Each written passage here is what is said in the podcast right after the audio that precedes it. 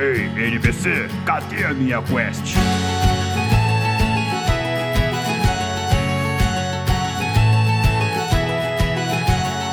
Saudações aventureiros! Sejam muito bem-vindos ao NPC Genérico, podcast onde você escuta sobre cultura geek e de quebra recebe XP por estudar a biologia dos monstrinhos de bolso mais famosos do mundo. Eu sou o Mario. It's me, Mario! Eu sou o Raul. Eu sou o Sandri. E aqui é o mestre Pokémon Kaique. E para o episódio de hoje, nós teremos mais um especial Biologando na Cultura Pop, onde tentamos entender a biologia por trás da ficção, a biologia por trás da fantasia. E hoje nós vamos falar sobre Pokémon. Temos que pegar. Espinda, eu escolho você. Só que não, Só que não, caralho. Mas espere um pouco, novato, que usa shorts porque são confortáveis e fáceis de vestir. Você sabia que pode ajudar o NPC genérico a crescer? Basta você nos seguir em nossas redes sociais e compartilhar nossos episódios com outros aventureiros. Nossas redes sociais e também o nosso e-mail estarão linkados na descrição desse episódio. Só assim você termina a quest, recebe XP, até quem sabe, um Pokémon lendário. Isso aí! Agora, bora pra pauta? bora lá. Pel, pel, pel, pel, pel. NPC genérico. Here we go!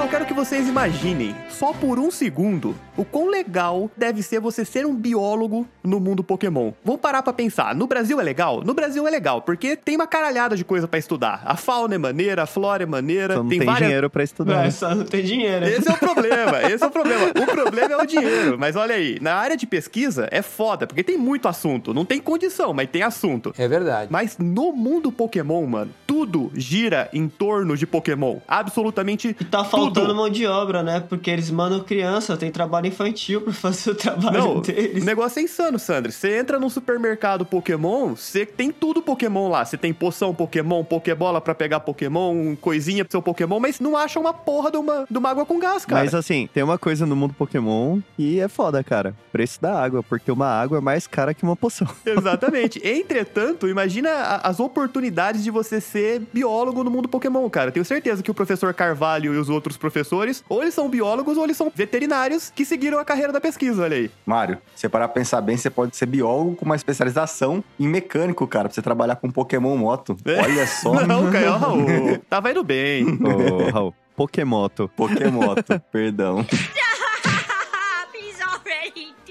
Cara, a real é que é o seguinte: ser biólogo no mundo Pokémon é uma tarefa muito mais difícil do que ser biólogo na vida real, porque, mano, não dá, velho. É muita coisa. Não, é muita coisa, mas como o Sandri falou, você pode mandar os treinadores coletar dado pra você. Ah, e basicamente, quem é iniciação científica é os treinadores Pokémon. É os treinadores Sem Pokémon. contar que o risco de morte é alto. Pois Só é. se você for a campo, Sandri. Biólogo de laboratório tá Calma aí, safe. calma aí. Mário, pensa você criança. Ah, Você já teve vontade de pegar o estilingue e atirar no seu amigo, certo? Agora imagina que você ia ter essa vontade, só que você ia ter um dragão É verdade. que gospe fogo e derrete metal ao seu dispor. é, realmente. E, gente, imagina que triste, cara, você ser pesquisador no mundo Pokémon, tá fazendo seu mestrado lá dois anos, tá fazendo mestrado com Pikachu, vamos supor. Tá lá mó de boa, estudando Pikachu, aí o Pikachu que você tá estudando evolui, cara, vira um Raichu. Acabou seu mestrado, velho. Não volta. Tá tudo bem, não, ia- não vai perdeu. acontecer porque o Pikachu só evolui com Pedra do Trovão. É verdade, tem essa Então também. não tem como acontecer. É, no caso do Pikachu não, mas e outros Pokémons? É só não treinar ele, é só apertar B. Vocês falaram de, ah, é risco de morte no mundo Pokémon, mas não tem risco de morte no mundo Pokémon, mano. Tá safe. Se no máximo se uma criança usasse o Charizard dela pra me chamuscar, eu ia ficar inteiro preto, queimado, com os olhões arregalados assim, e depois ia passar. É verdade. A Jess e o James estão de boa. Exatamente. Só o Muck mata. Só o Muck faz o olho de xizinho, então... É verdade, pesado. Calma aí, que aí a gente tá julgando apenas o anime. Eu acho que no terceiro ou quarto mangá tem um momento onde o Red é quase engolido por uma Victory Bell. É assim, e a gente tem que considerar que o Killbone usa um crânio na cabeça, né? É, Então, então. As, as coisas morrem. A única coisa que morre no Pokémon é a mãe do Cubone, o resto tá fica vivo. Ela é o tio Ben do mundo Pokémon. Maluco, eu preciso ter um Killbone chamado Homem-Aranha. Lembre-se, com grandes poderes vem grandes responsabilidades. Mas se a equipe Rocket não morreu até agora, eu tô safe, cara. Eles são humanos, eu sou humano e tá tudo bem. Ô, Mário, mas se tem clonagem no mundo Pokémon, eles vão pro céu toda hora, às vezes a gente só vê clone da Jessie e do James. Não, cara, sério, olha a teoria agora. Porque eles sempre se apresentam pra mesma pessoa. Hum, é Então verdade. eles não sabem que a pessoa conhece eles. Maluco. Eles são clones, cara. Segura essa batata quente Segura essa agora. batata tá que quente. pariu. Passada, chocada. Bom, galera, mas como então não dá pra gente ser biólogo do mundo Pokémon, vamos pensar um pouco na biologia da vida real e tentar entender o que de biologia a gente consegue tirar dessa obra fantástica. Raul, começando com você, cara, o que de biologia você separou para falar envolvendo Pokémon? Vamos começar, Mário, pelo filme que me fez chorar quando criança. Inclusive, quem não chorou nesse filme está morto por dentro, diga-se de passagem. O filme do Pokémon, do Mewtwo e do Mew, que fez o Ash virar pedra e o Pikachu chorar. A vingança de Mewtwo. Pica, pi, pica, pica. Stop it. Get some help. Meu Deus, cara. Mas então, voltando, esse filme aborda um tema muito interessante e muito polêmico, que é a clonagem. Pá, pá, pá. O Mewtwo é o Dolly, Eu sou Dolly. a Dolly do mundo Pokémon. Talvez sim, talvez não. Por quê? Porque eles falam no filme e nos jogos que o Mewtwo é um clone do Mew. Concordam ou discordam? Mas, Concordo. se eu não me engano, ele tem coisa junto, somado no DNA do Mew. É, ele é Então, melhorado. Cara, aí é que tá. Na descrição dele, ele fala que o DNA do Mewtwo é quase igual ao DNA do Mew. E vocês concordam que um clone tem o DNA idêntico ao original? A clonagem é um processo que pode ser definido como a produção de cópias de outro indivíduo. Este processo pode ocorrer naturalmente na reprodução assexuada de muitos organismos e em gêmeos univitelínicos.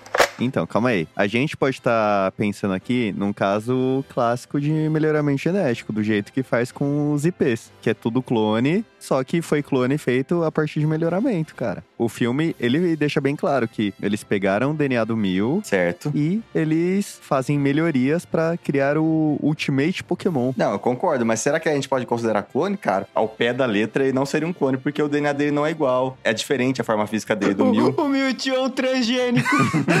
Tem que colocar um tesão amarelo lá no, no Mewtwo. Você citou o exemplo do IP, mas tem vários exemplos de melhoramento genético em planta que a gente consome em larga escala. Mas mesmo nessas plantas onde você tem o melhoramento genético, você não tem mudanças morfológicas, né, mudanças físicas tão abruptas assim. E no caso do Mewtwo e do Mew, eles são bem diferentes até, É, né? o que, o que muda, na verdade, se são clones. E um tem mais nutriente que o outro, algo assim, toma mais sol. Um pode ficar maior que o outro, pode ter uma diferença de cor um pouco, né? Você vê isso até com um gêmeo. Mas, mano, o Mewtwo e o Mew são muito diferentes. É, não, não. É epigenética. O Mewtwo é diferente por causa de epigenética. Não, exatamente, é epigenética, mas não é tanta mudança assim, cara. Cara, se não você vê colocar um do lado do outro, eu não chutava nem que são irmãos, pra falar a verdade.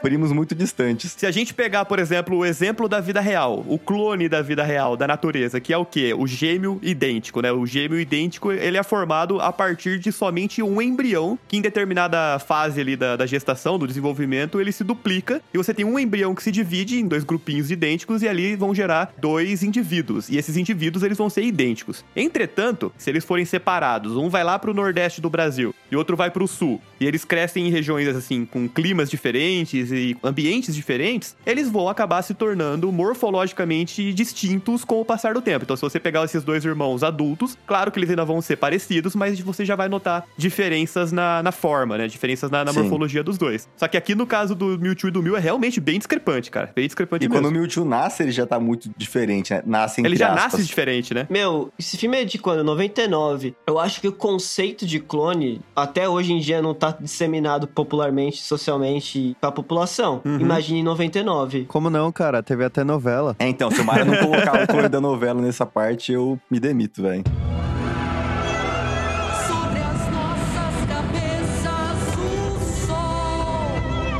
Murilo Benício tá sofrendo agora, Sander, com você falando isso. É, a gente tá numa época de Murilo Benício, né? É. Então a gente teve que citar isso. Murilo Benício Verso. Então eu acho que não era um conceito muito bem disseminado naquela época. Tanto que quando ele clona os outros pokémons, eles são parecidos, eles só são, eles só Isso têm aquelas falar. manchas no corpo. As manchinhas, exatamente. Eles são muito mais parecidos que o Mewtwo e o Mew. Ou vai ver no laboratório que a equipe Rocket montou lá, porque foi a equipe Rocket, né, que tava clonando o Mil pra fazer a arma, não era? A equipe Rocket pegou ele depois. Calma aí, calma aí, calma aí. Os cientistas, eles eram bancados sim pelo Giovanni. Mas não era a equipe Ah, Rocket. Os cientistas da equipe Rocket, eles não eram os equipe Rocket, mas era do conglomerado Isso, lá. eles estavam trabalhando pra fazer a arma perfeita pra, pra equipe Rocket, É uma empresa basicamente. terceirizada. Era uma empresa terceirizada. O ponto é que eles falharam até nesse sentido, cara, porque a hora que o Mewtwo e o Mew vão se enfrentar lá na porradaria franca, no, no final do Pokémon filme, o Mew dá um olé no Mewtwo lascado, cara. O Mewtwo fica tentando acertar ele com aquelas bolinhas de energia lá e o Mew só pulando no puff de luz que ele faz lá, mano. Eu tenho uma explicação.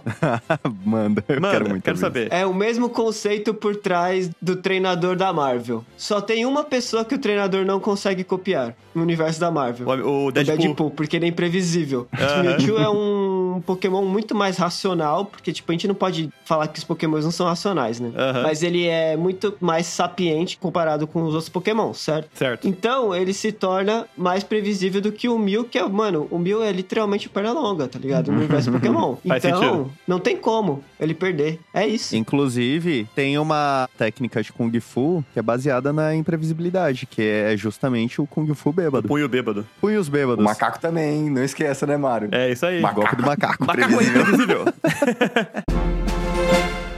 Mas ó, saindo aí de clonagem, vamos olhar aqui para um outro aspecto da biologia que aparece até com uma certa frequência no mundo Pokémon, que é um tipo de relação interespecífica, que como o próprio nome já diz, é uma relação entre espécies diferentes, que é chamada de mutualismo. Existem basicamente dois tipos de mutualismo na biologia. Você tem o mutualismo que ele é obrigatório, ou seja, essas duas espécies distintas, elas precisam coexistir, elas dependem das características fisiológicas uma da outra para conseguir sobreviver. Esse tipo de relação também é chamada de simbiose. E tem o mutualismo facultativo, ou não obrigatório, que, como o próprio nome diz também, elas se beneficiam na presença uma da outra, mas elas não precisam necessariamente uma da outra para sobreviver. E Pokémon, cara, tá recheado de referência para essa característica biológica. O primeiro exemplo que eu quero citar também é o primeiro Pokémon da Pokédex e o melhor starter de canto. Quem concorda, respira. Tô prendendo a respiração Tô aqui prendendo já. a respiração. Tá bem claro.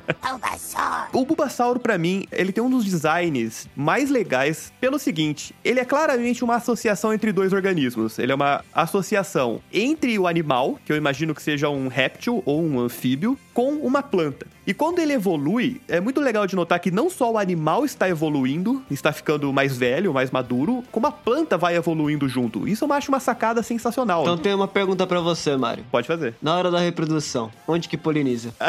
Essa é uma boa pergunta. Mas eu imagino que poliniza na planta mesmo, cara. E eu tenho outra pergunta. Se poliniza na planta, o ovo é uma semente? Poliniza na planta, o ovo é uma semente. Porque todos os pokémons nascem de ovos. Eu buguei. Todos os pokémons nascem de ovos, exatamente. Então, quando o Bulbasauro ele se reproduz, sai um ovo. E se a planta é polinizada, o ovo é uma semente. Eu imagino o seguinte, cara. Imagina que, que o Bulbasauro, ele nasce só o animal, né? Só o sauro, sem o Bulba. E a flor, né, a planta que fica nas costas dele, se reproduz e dispersa sementes de forma aérea. Então, como a gente tá falando que eu tô supondo aqui que seja uma simbiose e o Bulbasauro, ele precisa da junção do animal com a planta para que os dois sobrevivam, né? Senão não seria uma simbiose, de fato.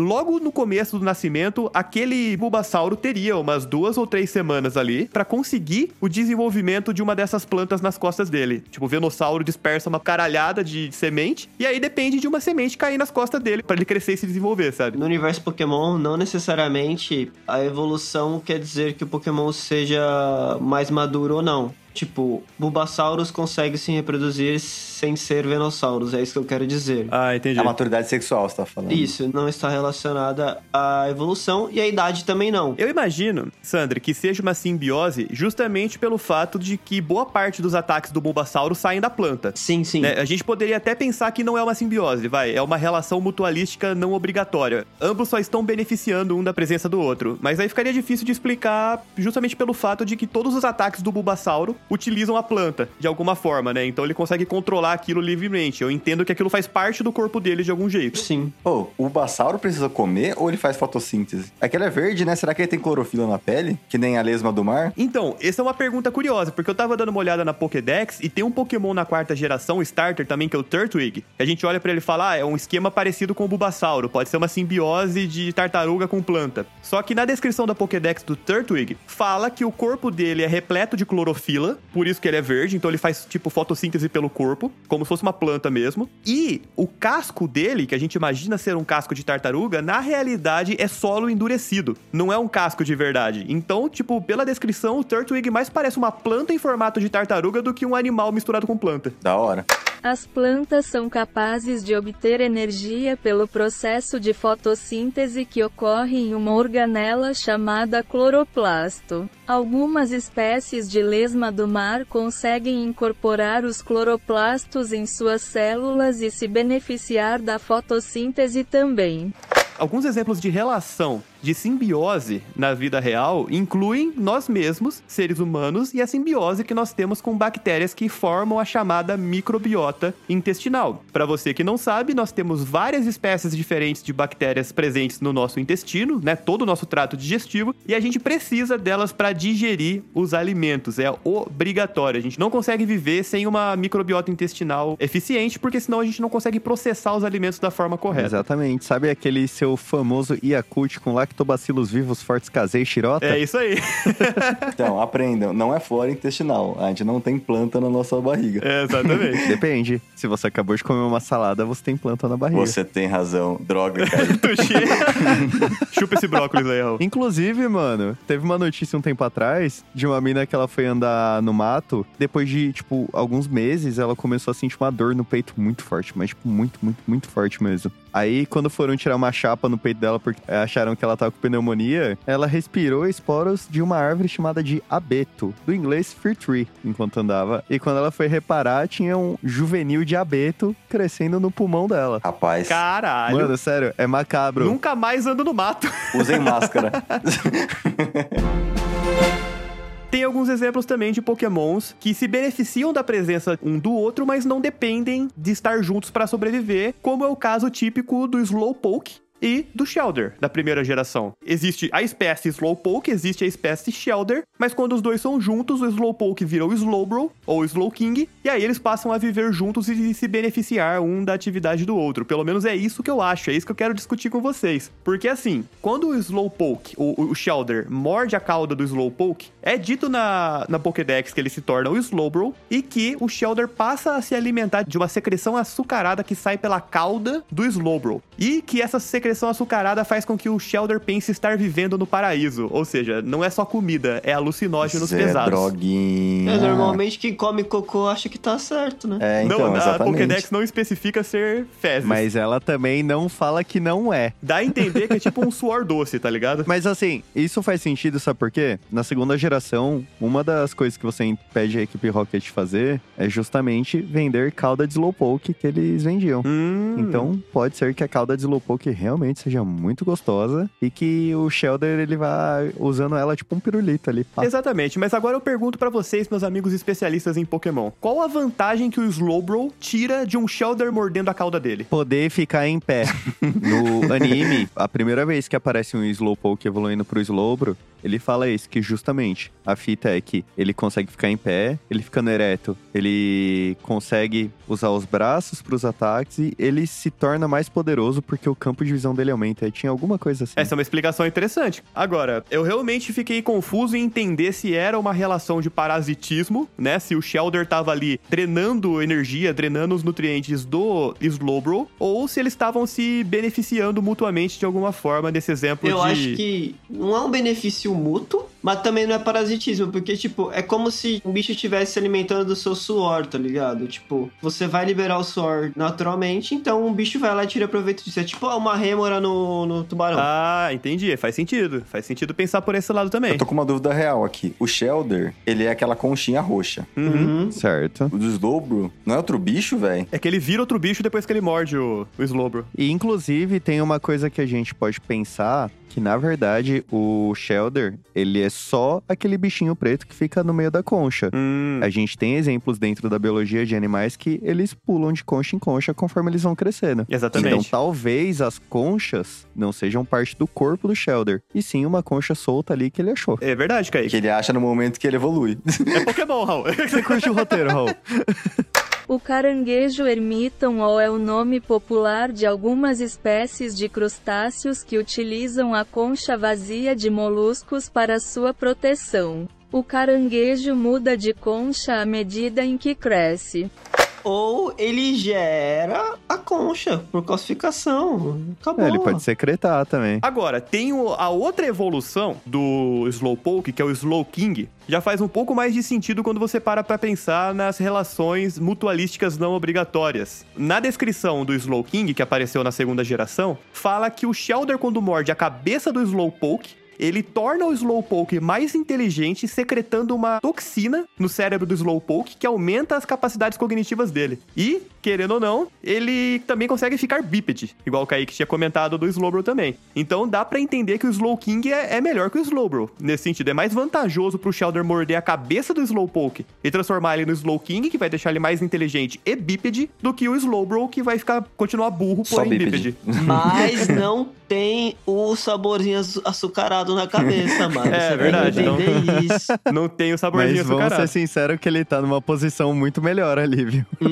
tem, o- não É verdade. tem um, um melzinho na chupeta. Você tem um ponto. É, mas talvez tenha, porque senão o que, que ele vai ganhar com isso? Tem gente que enxerga direito, ele errou a mira e aconteceu, velho. Tem que Ah, aceitar pode ser, isso. é verdade. Como estamos falando de mutualismo não obrigatório, a gente também tem aquelas que não são tão imediatas, mas quando a gente olha as descrições da Pokédex, a gente tem no Pokémon. Por exemplo, Diglett Dunsparce, que na Pokédex fala que eles compartilham os túneis que eles cavam no subterrâneo. Hum. O Corsola e o Sidra, onde o Sidra ele protege os Corsolas de predação. Em retorno, o Corsola ele age como um refúgio ali, como um porto seguro para o Sidra. Uhum. A gente tem também o Remoraid e o Mantine, que eles são muito parecidos, na verdade, com as mantas, né, da vida real, que tem os peixinhos lá. Uhum. E a relação deles é justamente essa. Os Mantini vão batalhar e vão comer, e o Remoraid ele vai ficar com os restos de comida que vão passando ali para baixo. Ou seja, ele se beneficia da alimentação de outra espécie sem prejudicá-la. É, sem prejudicá-la e muitas vezes ajudando. Uhum. Questão de batalha, né? Porque, né? Mundo Pokémon, batalha pra caralho. Só isso, né?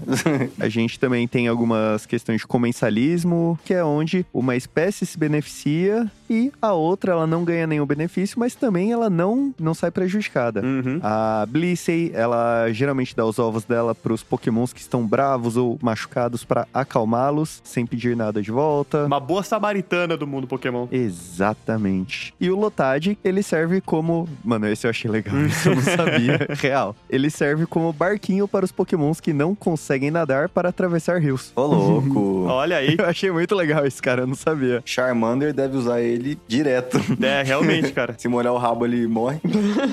Morri! Mas, Kaique, nem todas as relações são benéficas no mundo Pokémon, porque Pokémon também tem um caso característico ali de parasitismo, que é muito interessante da gente citar aqui nesse episódio, porque ele é totalmente inspirado num caso de parasitismo que ocorre na vida real. Que é o caso de fungos do gênero Cordyceps. A gente já falou sobre esses fungos no nosso último episódio do Biologando. Inclusive, acabando esse episódio, escuta o, o anterior também, porque tá bem legal. E no caso, os fungos do gênero Cordyceps, que também serviram de base pro jogo The Last of Us, eles têm a capacidade de parasitar artrópodes, ou seja, insetos e, e aracnídeos, e conforme eles vão se desenvolvendo no corpo desses artrópodes, eles liberam substâncias que afetam a mente desses animais e fazem com que eles comecem a apresentar comportamentos que a longo prazo vão beneficiar o fungo. É praticamente um controle mental. E essa relação de parasitismo bem específica foi trazida para o mundo Pokémon no Paras e no Parasect da primeira geração. Se você pegar a descrição do Paras na Pokédex, vai falar que ele cava túneis para poder se alimentar das raízes das árvores, porém, os cogumelos, os dois cogumelos que ele tem nas costas, ficam com boa parte dos nutrientes. Parasitismo clássico. E aí, quando ele evolui para o Parasect, o fungo ele evolui ainda mais, ele passa a ocupar toda a parte dorsal do animal, e é dito na Pokédex que nessa etapa o fungo já se tornou tão grande que ele passou a controlar a mente do Parasect. Os olhos do Parasect já estão completamente brancos, você já vê que não tem sinal de, de lucidez ali, e o animal é controlado única e exclusivamente pelo fungo nas costas. É bizarríssimo, cara, mas é, muito bizarro. legal. Daria medo. Eu tenho uma dúvida sobre os fungos do Parasect. É só um fungo que tem duas estruturas reprodutivas lá em cima? Uhum. Ou são dois fungos em relação de competição e o que ganha faz o Paras evoluir? Olha é, a gente tem que cavar só. mais fundo aí na, na biologia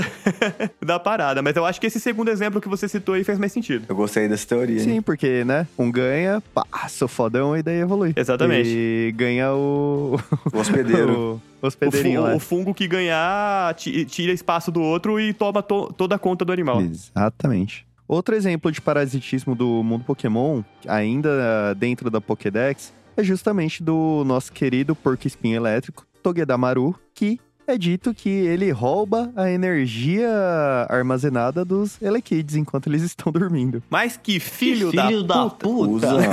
Puta que pariu, que filha da puta. E também a gente tem o Morelu, que também é um Pokémon fungo, que ele parasita as raízes das árvores para extrair sua energia. Uma relação mais próxima, né, da realidade, o fungo tirando ali da raiz da árvore, Uhum. mas não deixa de estar no mundo Pokémon. Exatamente. E a gente tem também, dentro dessas relações ecológicas que o Mario estava citando, a questão da competição do Pokémon. A mais famosa que eu consigo lembrar é Zangoose e Seviper, que eles têm uma rivalidade por território e isso acaba intensificando a sua rivalidade. Inclusive, nos Pokémon XY em diante, quando você faz uma batalha de horda, que é uma batalha onde você encontra até cinco Pokémons, se tiver um de cada tipo na horda, eles vão lutar entre eles para depois atacar o seu Pokémon. Da hora essa Olha aí. O Kaique esqueceu uma competição muito famosa do Pokémon, Kyogre e Groudon, pô. É Kyogre e! Groudon, é verdade. E a tia da Crash. Pra quem não sabe, Kyogre e Groudon são os lendários da terceira geração do Pokémon Safari e Pokémon Ruby. E eles basicamente se odeiam. Só que eles, se eles brigarem, o mundo acaba. Aí o Rayquaza desce dos céus e fala, para! Aí eles param e tudo fica bem, entendeu? Mas o ponto é que a contraparte biológica disso você tem em praticamente todo exemplo de organismo selvagem, né, cara? Que você parar É. pra pensar. A vida. Na vida, é, exatamente. Sempre que um nicho de um organismo, de um animal, vamos colocar os animais aqui para como exemplo, mas também acontece com planta, essa competição por espaço. Sempre que o espaço de um grupo de animais, de uma espécie, invade o de outro, aí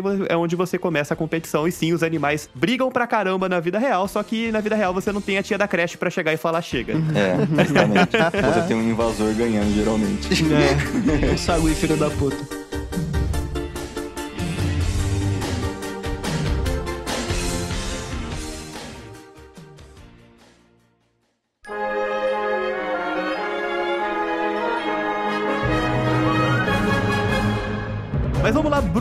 Bruno Sandri, quais referências biológicas você conseguiu extrair do mundo de Pokémon? Eu queria falar de uma forma mais geral, porque teve muita coisa legal nos últimos anos de introdução à lore do Pokémon que eles introduziram, Uhum. principalmente de coisas de desenvolvimento de Pokémon ao longo das eras. Teve o lançamento do Pokémon o Arceus, que fala sobre uma era mais antiga de Pokémon, e tanto que a gente vê formas passadas, tipo Voltorb e Electrode. Uhum. E no novo Pokémon Violet tem especulações, né? Que a gente tá. Vai ter o Pokémon os Paradoxos, que é basicamente como seria um Pokémon se ele tivesse evoluído de forma diferente. É pra balancear o Pokémoto, né, Sandri? É, pra balancear o Pokémon. Eles dão uma novidade merda e dão uma novidade legal. Cara, Pokémoto não foi uma novidade merda. Ah, Kaique. Acima de mim, só Arceus e o pneu da frente. Então, pegando essa ideia, eu peguei uma lista de pokémons que se desenvolveram daquela forma por causa do ambiente que eles estão inseridos. Por sinal, alguns pokémons vocês já até citaram, que é Loted, o Bulbasauro, o Parasect. São todos os pokémons que eles se desenvolveram dessa forma por causa do ambiente que eles estavam inseridos. E foram forçados pelo ambiente a, a se desenvolver dessa forma, né? Vamos ter um pensamento mais darwinista ou lamarquista nessa questão Pokémon? Aí, galerinha. O que, que a gente faz? Então. Manda os dois. Manda os dois. E aí temos pokémons que se desenvolveram que nem Geodude, é completamente fe- feito de pedra. E as evoluções dele também continuam sendo feitas de pedra. O corpo todo do Geodude é feito de pedra. Não é tipo, ah, não, o exterior é feito de pedra. Não, ele é inteiro Uhum. feito de pedra. Ele tem um coração de pedra, Sandro? Tem, tem. Eu fui pesquisar o Pokémon. eu fui pesquisar. E eu acho muito da hora essa questão, porque você acaba tendo um sentido de certos pokémons viverem juntos com tudo que foi citado nesse episódio até o momento, que é, que é questão de mutualismo, simbiose e um monte de coisa. Eu tenho uma dúvida muito, muito séria sobre o Geodude. Ele flutua. Porque ele flutua. É. Exatamente, mano. Magnetismo. Só pode ser magnetismo, cara. É tipo o trem-bala. Sabe o trem-bala que você tem uma propriedade magnética no trilho e uma inversa no trem? E aí ele, tipo, não encosta exatamente no trilho, ele fica, Rapaz. tipo, bem próximo, Cara, assim. você sabe que isso me incomodava muito no episódio do SSN? Eles estão, ah, vai pra lá, vai pra lá. E daí, tipo, pro lugar que o Geodude ia, era o Hum. lugar onde descia mais, porque ele é pedra, pesado, É pá, não sei o quê. E daí, na minha cabeça infantil de criança, era, porra, ele não tá encostando no chão, por que que ele tá pesando? Mas se for por questão de magnetismo, até se ele tá empurrando. Faz sentido, O é, tá chão- empurrando pra baixo, E né? não era mais fácil o Brock ter, tipo, puxado ele pra Pokébola? Era, mas aí não ia ter história. A, a Pokébola não pesa? Não. A Pokébola, ela desintegra o Pokémon em níveis moleculares, cara. Pô, mas é loucura, né? Ele é uma pedra, o magnetismo. Se a gente tratar do Geodude de Alola, que também é elétrico, aí eu, eu compro a ideia do magnetismo. Mas o Geodude normal, mano, pra mim é muito armor plot. É.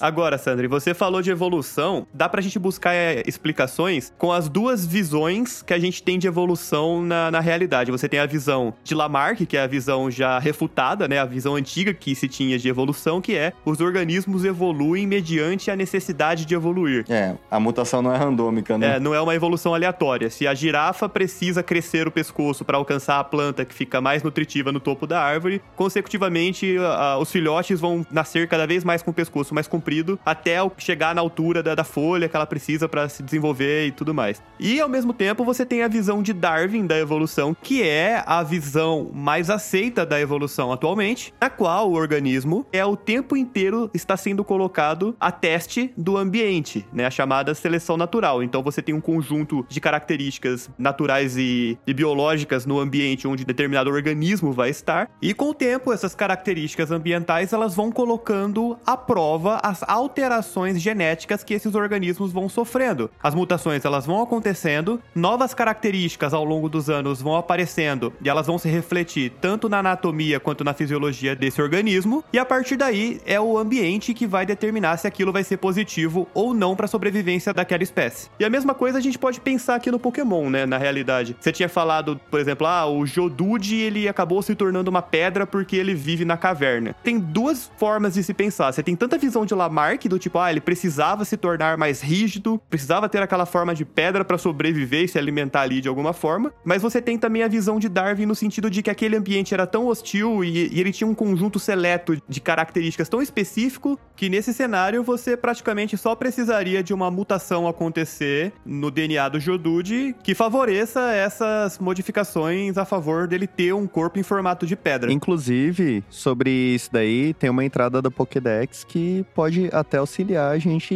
ir pra visão de Darwin. O Hyperior, na Pokédex dele, fala que ele atirava Geodudes com Sim. seus braços fortes para caçar. Olha aí, Então, Rapaz. Geodudes com o corpinho mais fraco, morria. Morriam.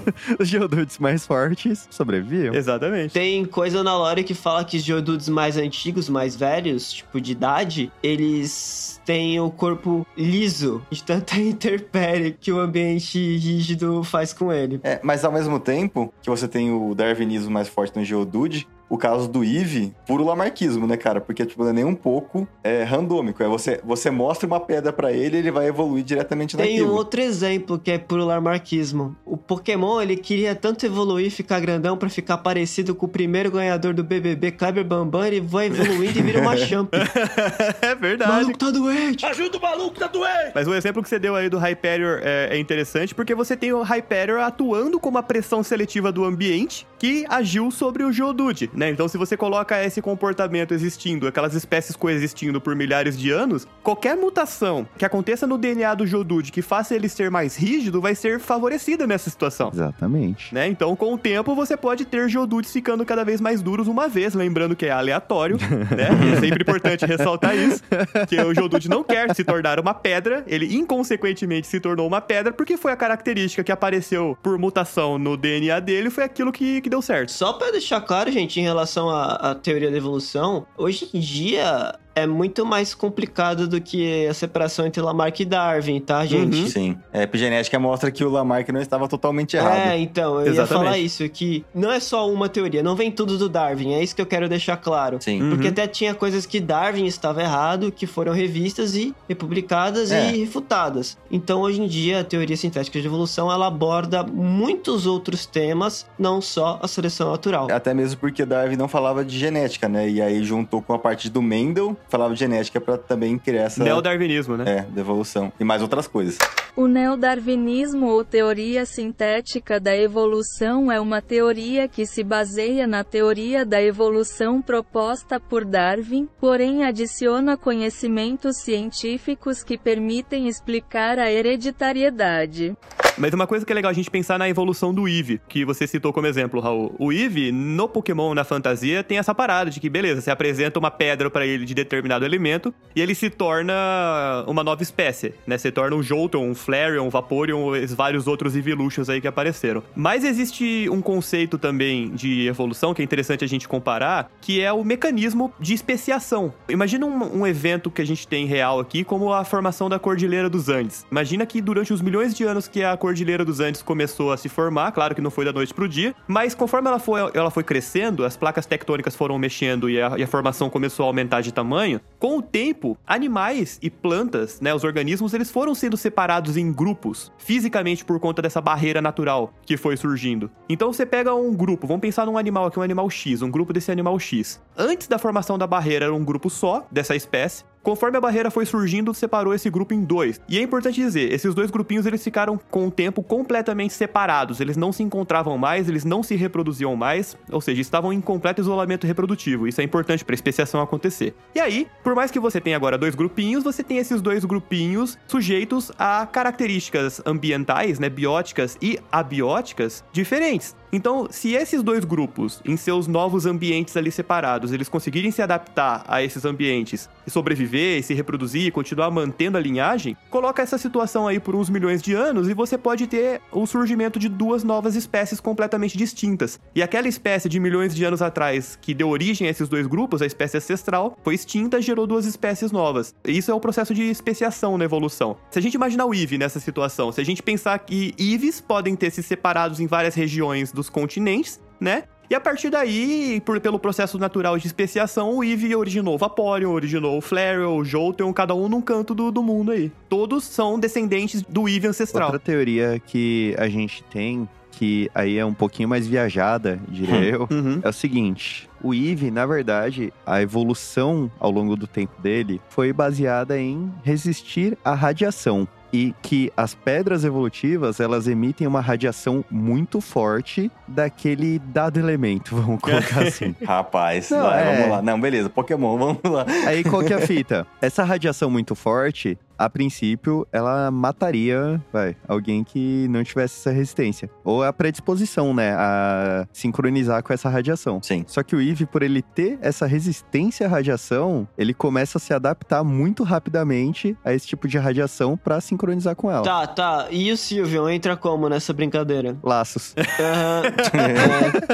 Radiação de laço. Radiação do amor, Sandro. Radiação do amor. Como que faz pra evoluir pra Silvio? Ele te ama. O amor irradeia, Sandro.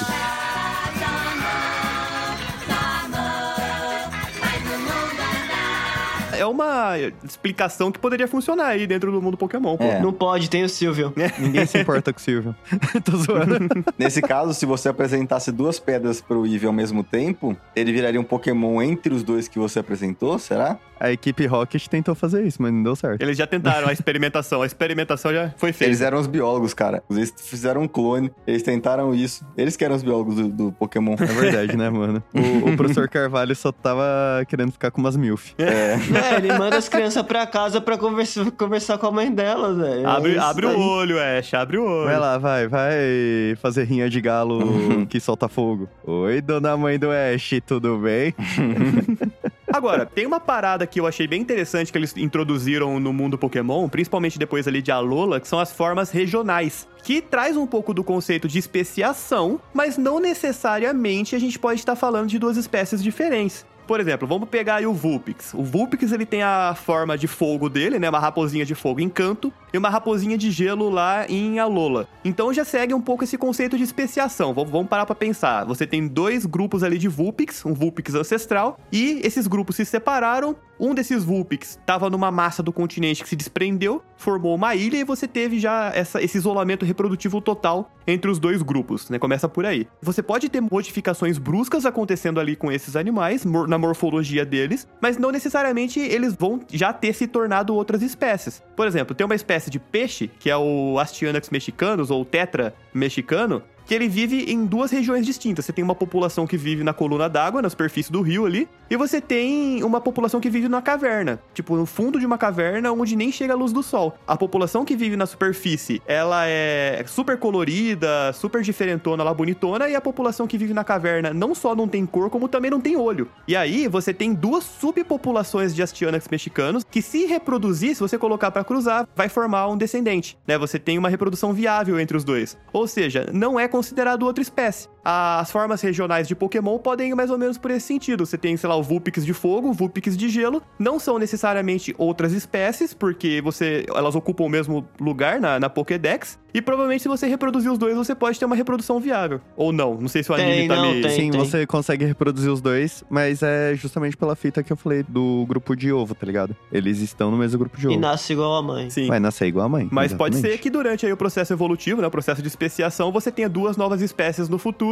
daqui uns milhões de anos aí, e o próprio Vulpix ancestral não exista mais. Exatamente. É basicamente do jeito que você falou em relação à deriva genética, né? A separação das populações. Inclusive, o Pokémon Arceus, ele foi lançado, ele trouxe algumas versões ancestrais de alguns Pokémons que a gente conhece com tipagem diferente, ou uma evolução muito diferente da que a gente tá acostumado. Uhum. A ideia é essa mesmo, que tipo, conforme o tempo foi passando, a evolução aconteceu e eles deixaram de existir. Ou seja, a evolução do mundo Pokémon é fantasiosa? Sim, completamente. Mas existem conceitos biológicos que, você- se você brisar um pouquinho igual a gente tá fazendo, você consegue colocar a biologia da vida real no meio, pô. Existem dois tipos de evolução no mundo Pokémon. É basicamente isso. Exatamente. A evolução por level que a gente conhece e a evolução natural, consequência genética da vida.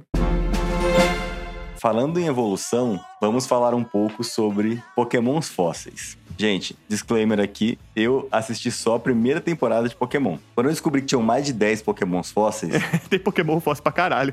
tem- eu fiquei chocado, exatamente. Então, Só deixa eu falar uma coisa: 10 é pouco, tá? Comparado com o número total de Pokémon. Ah, não, eu sei, eu sei disso. Tem muito Pokémon. Mas eu fiquei chocado de ter mais de 10. Acho que são 11 ou 13. A questão é, primeiramente, o que é um Pokémon fóssil? Um Pokémon fóssil é um Pokémon que não estava mais vivo. E aí, de acordo com a tecnologia do mundo Pokémon, eles utilizaram o material de um animal extinto há muito tempo e trouxeram ele de volta à vida. Uhum. Então, beleza. Essa é a teoria. Os fósseis existem de verdade, mas vamos lá. Eu fiquei chocado, cara. A primeira coisa que eu vi foi o- o Kabuto. Eu quase caí da cadeira.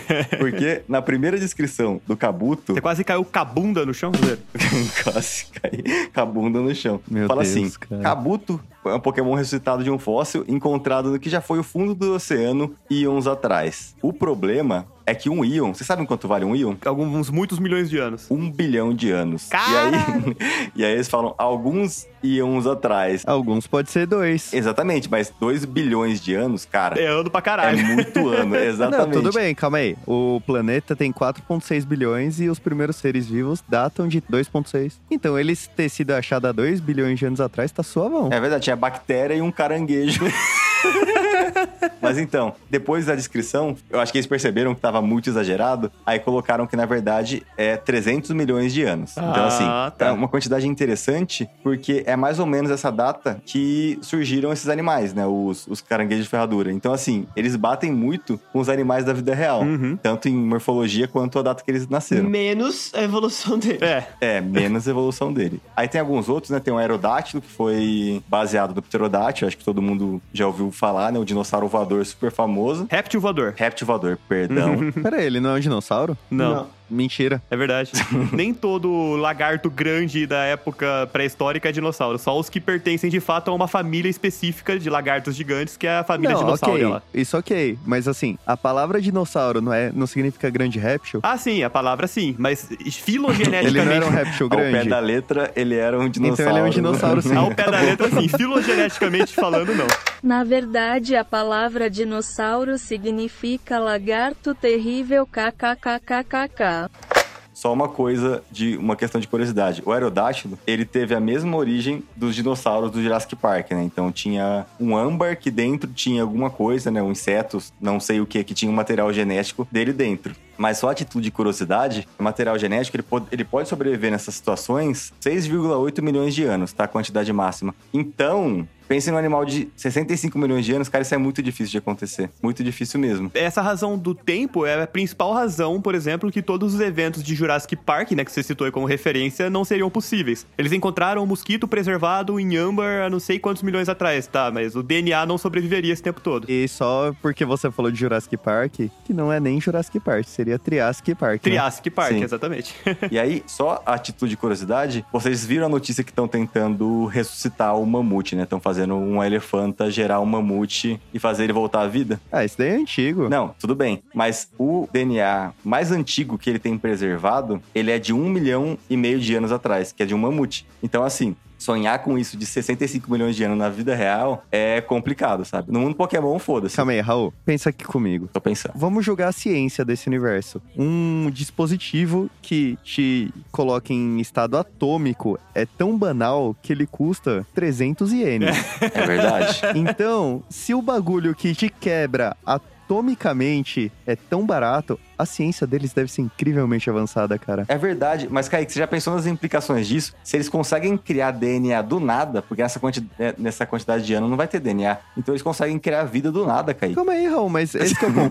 Para nossa ciência não tem DNA. Vai que tem algum resquício, algum rastro, qualquer merda, cara. É Olha a verdade. ciência dos malucos, É, velho. a ciência dos caras é next level, cara. Só tem os, os nucleotídeos tudo quebrado lá, eles conseguem re- reconstituir tudo. Eles mandam um moleque de 10 anos pro espaço pra montar na tia da creche e bater no alienígena. É verdade. Como se fosse terça-feira, sabe? Agora vocês dão licença que eu vou lá pegar minha Pokémon pra dar um rolê.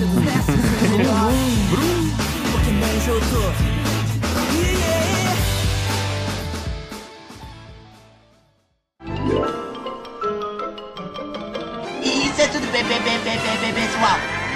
Mas então é isso, aventureiros. O NPC genérico está chegando ao fim, mas claro, como sempre, nós também queremos saber a sua opinião. Qual curiosidade biológica faltou a gente trazer neste Biologando? Manda mensagem pra gente lá no nosso Instagram, npcgenérico.podcast, ou pelo nosso Twitter, npcgenérico. Você também pode entrar em contato com a gente pelo nosso servidor do Discord ou pelo nosso e-mail, da forma como você achar melhor. Vai estar tudo linkado na descrição deste episódio. E Mário, além de nos ouvir, onde vocês, fãs do NPC genérico, podem interagir com a gente? Agora vocês também podem interagir com a gente pela Twitch. Aê! Aê! Uhul! Exatamente. Toda segunda, quinta e às vezes nos finais de semana, 7 horas ou 8 horas da noite, nós estamos online na Twitch jogando vários joguinhos maneiros e conversando com vocês. Lembrando que quando você assiste a nossa stream, é como se você participasse de um episódio junto com a gente. A gente tá sempre interagindo com o chat e conversando,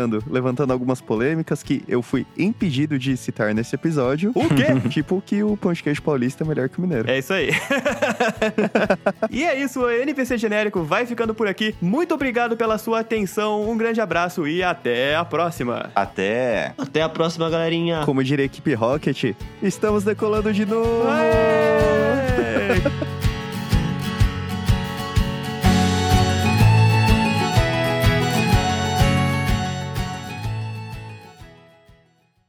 Só queria falar uma coisa: Charmander é um anfíbio que morre com água. Adeus.